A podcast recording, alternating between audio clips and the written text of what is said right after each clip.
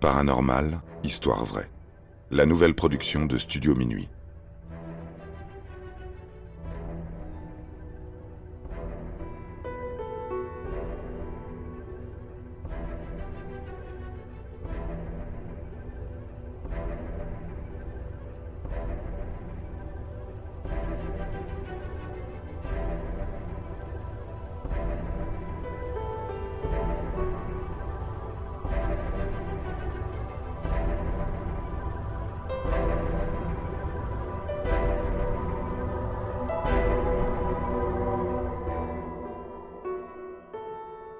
Myrtles, l'endroit le plus hanté des États-Unis. Aurez-vous l'audace et le courage de passer vos vacances dans l'hôtel The Myrtles Plantation, dont le petit lac et le jardin sont aussi magnifiques que son histoire, digne d'un film d'épouvante Cette plantation, située à St. Francisville, en Louisiane, est l'endroit le plus hanté d'Amérique. Au moins dix meurtres y auraient été commis.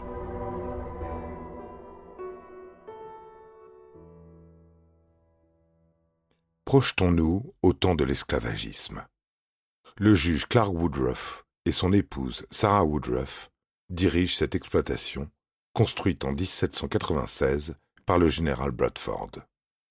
Riche propriétaire de plusieurs esclaves, seule Chloé est asservie dans la maison de ses maîtres. Obéissante, elle s'occupe de la cuisine, du ménage, des enfants du couple, et subit les viols de monsieur, ce qui, à cette époque, était monnaie courante dans toutes les plantations. Ne rien dire quant à ses agressions sexuelles reste, jusqu'à preuve du contraire, son unique moyen d'échapper au travail dans les champs de coton. Entre deux ou trois corvées, la jeune fille, très curieuse, prend l'habitude d'écouter, très discrètement, les conversations entre deux murs. Mais ce jour-là, son oreille collée à la porte, elle se fait intercepter par le maître qui aussitôt l'empoigne la traîne jusqu'à la cuisine, prend un couteau et lui coupe cette même oreille.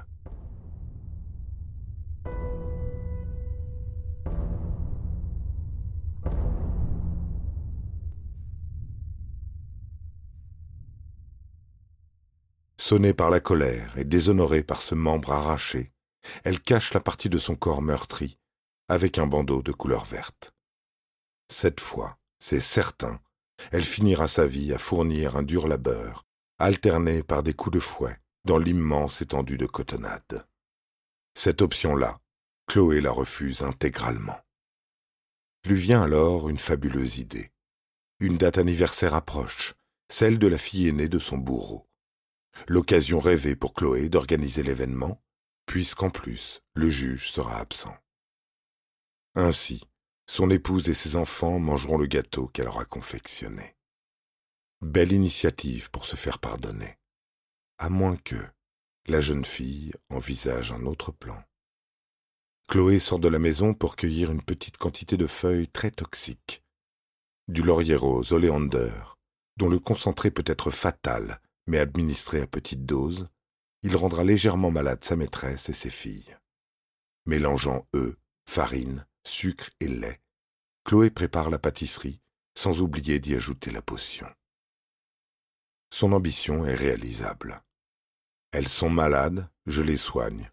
Par cet acte de bravoure, le juge ne m'enverra jamais travailler dans les champs.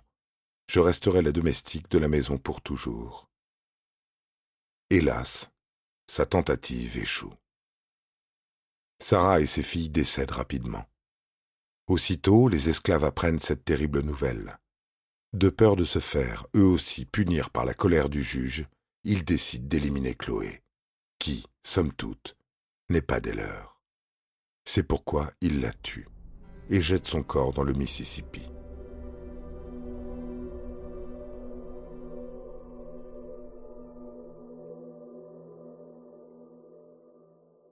Depuis cette nuit-là, la plantation Myrtles est tentée et pas seulement par Chloé qui apparaît en robe noire avec son bandeau vert autour de la tête, mais aussi par Sarah et ses filles qui, deux cents ans plus tard, continuent à se manifester à travers un miroir, symbole du passage vers l'au-delà.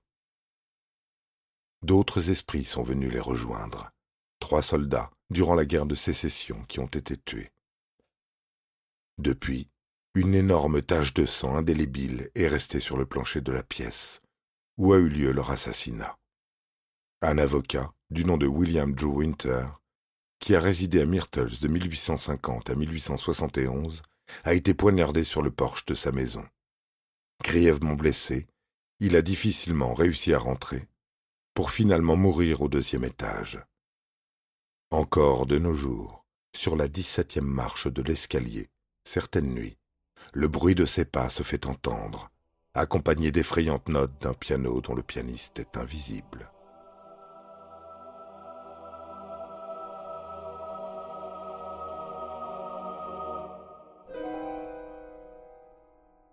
Alors, aujourd'hui, aurez-vous le courage d'un bed and breakfast dans la plantation Myrtles?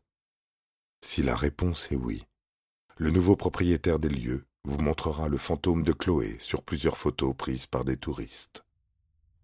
Ah, encore un détail à ne pas négliger. La petite esclave pratique le vaudou.